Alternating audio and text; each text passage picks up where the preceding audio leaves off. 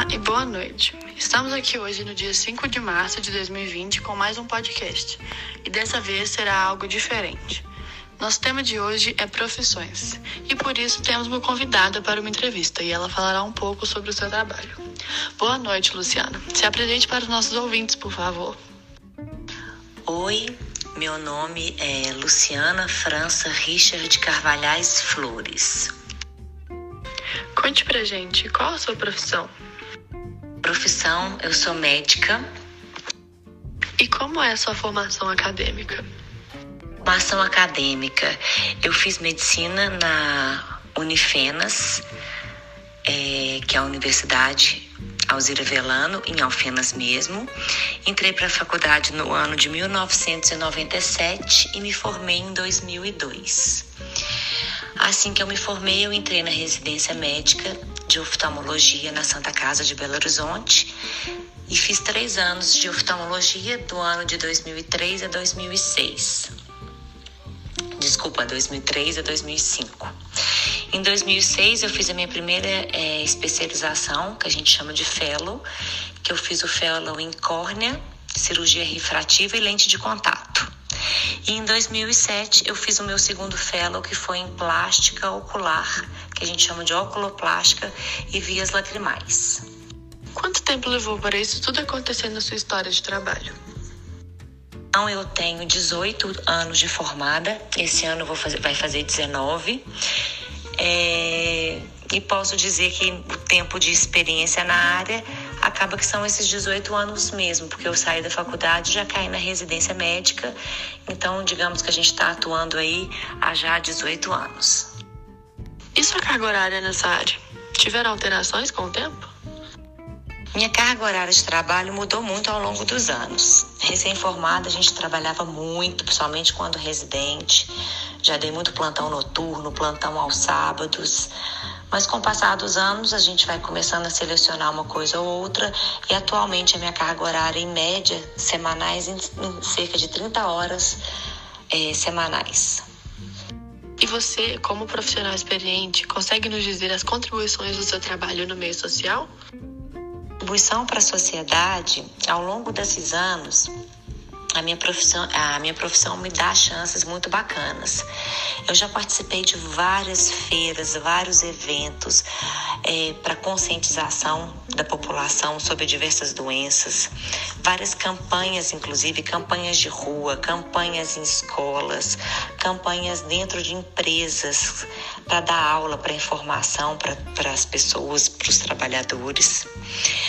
É, assim que eu me formei, comecei a, na residência o atendimento do SUS, que é o sistema, nosso sistema único de saúde, que atende a nossa população carente, a nossa população que não tem condições de pagar um plano de saúde, e isso não deixa de ser uma forma de contribuição. É, aulas também que a gente que a gente sempre ministra quando é chamado, é, até lives também para informação da da população em geral. E assim que eu acabei meus fellows, eu também fiquei como preceptora lá na Santa Casa e assim eu pude ensinar aos residentes novos que estavam chegando e contribuir para a formação deles também como colegas. Muito interessante. Será que você consegue nos dar uma aprofundada no seu tipo de trabalho? Meu tipo de trabalho, então, como eu sou médico oftalmologista, é o atendimento em consultório, o atendimento geral para exame de grau de óculos, exame admissional em empresas, é, tanto de criança quanto adulto. E também como minha área, atendimento na plástica ocular em consultório e às vezes urgência também, casos de urgência. E eu divido meu dia a dia hoje em consultório e no bloco cirúrgico operando os meus pacientes. Legal, muito bom. E você sempre esteve satisfeita e trabalhou com gosto nesse ramo da medicina? Conta um pouco pra gente. Olha, eu gosto muito do trabalho que eu faço.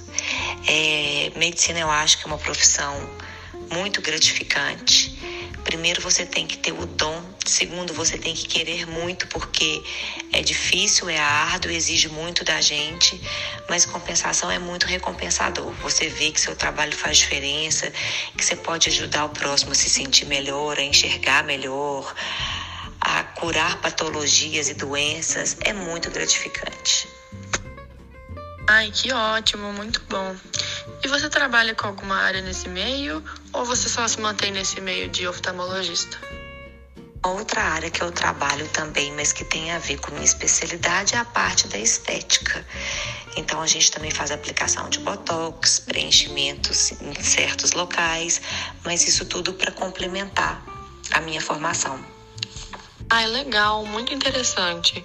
E você, Luciana, gostaria de se aperfeiçoar e aprofundar um pouquinho mais nessa área ou em alguma outra área da medicina?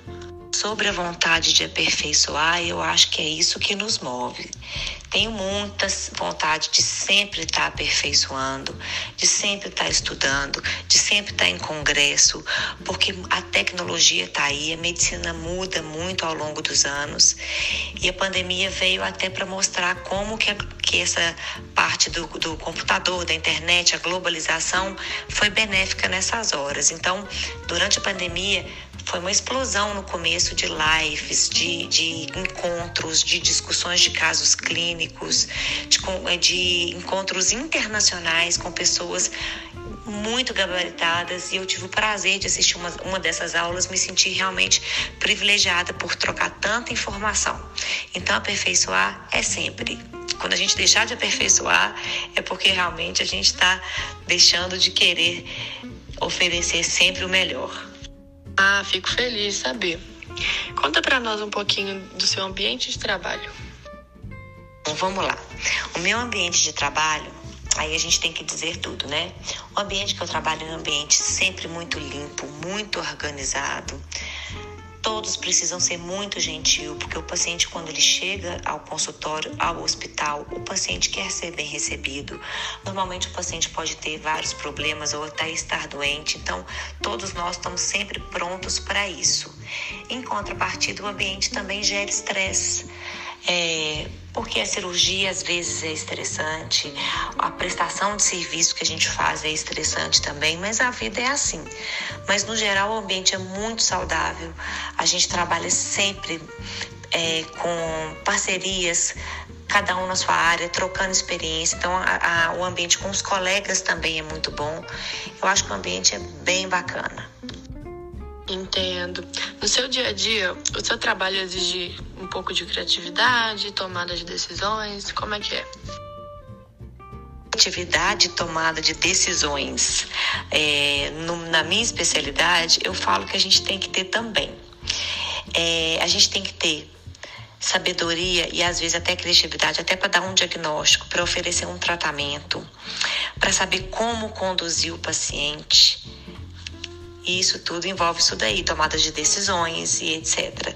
Então sempre tem de uma forma ou de outra. Certo, tá certo. E quais qualidades pessoais suas você acha que ajudam no desenvolvimento e na realização da sua profissão?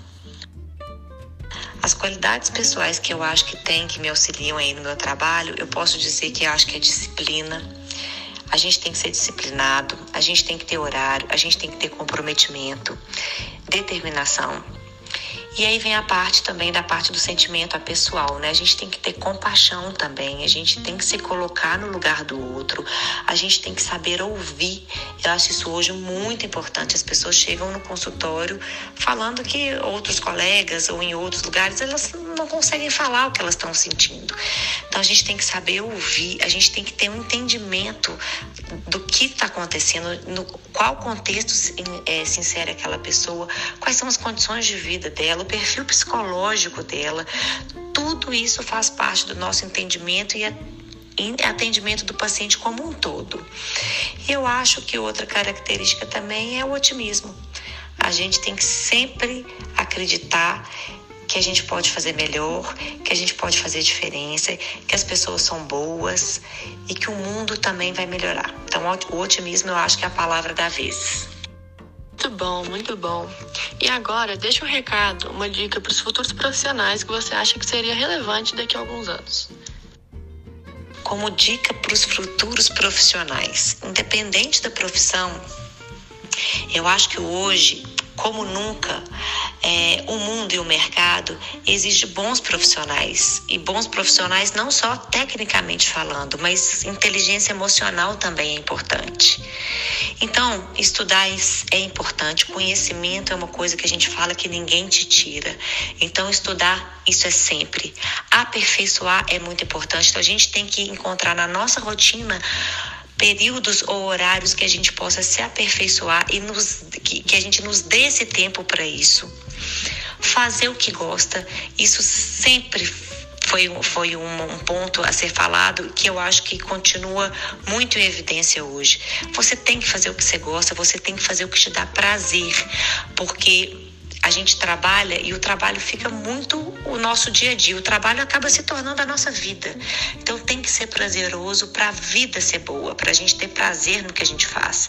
E se a gente tem prazer no que a gente faz, a tendência é a gente nós sermos bons profissionais e bem-sucedidos. É, outra dica é respeitar a si mesmo e aos outros. É muito importante isso no dia de hoje. A gente tem que respeitar os nossos limites, respeitar até onde a gente pode ir e principalmente respeitar o outro. Que essa ética profissional possa nos guiar daqui para frente. É uma ética de respeito ao próximo, de fazer o que se gosta, de ser honesto no seu propósito, e eu acho que isso se reflete em tudo. Financeiramente, na parte de satisfação pessoal e na parte de satisfação do cliente ou do paciente. Tá joia? Agradeço muito pela entrevista. Boa sorte a todos vocês. Muito obrigada.